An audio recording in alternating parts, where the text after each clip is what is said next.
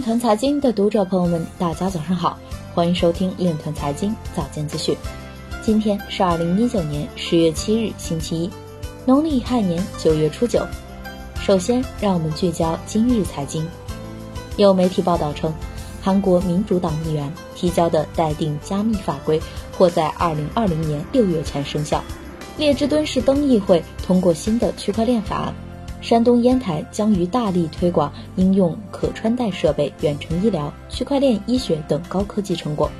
赵东表示，BTC 跌的根本原因是从一开始今年就不是一个真牛市。海外团队建议优化 EOS 主网 CPU 分配机制。先锋系创始人张振兴自救未果，一国身亡，曾高位接盘比特币。有报告显示，比特币仍然是今年表现最好的资产。有研究显示，比特币和加密撼动银行系统，美国各银行未来十年或将裁员二十万人。Blockstream 首席战略官表示，只把数据放在区块链上解决不了问题，需确保数据都有用。美国 SEC 工作人员表示，比特币不是证券。今日财经就到这里，下面我们来聊一聊关于区块链的那些事儿。有媒体今日发文称。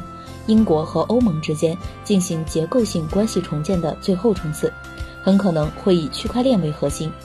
在英国现任首相鲍里斯·约翰逊给欧盟委员会主席让·克罗德·容克的一封信中，约翰逊提议，确保遵守英国和欧盟海关制度所需的所有海关程序都应在分散的基础上进行。随着货物在两国之间的运输，文书工作通过电子方式进行。在贸易商的场所或供应链的其他地点进行少量的实物检查，它显然是指区块链技术。这一点在特蕾莎梅的英国退欧白皮书中有所提及。前财政大臣菲利普·哈德蒙曾于2018年10月明确指出，有可用的技术。我不敢说自己是这方面的专家，但最明显的技术是区块链。以上就是今天链团财经早间资讯的全部内容，感谢您的关注与支持。祝您生活愉快，我们明天再见。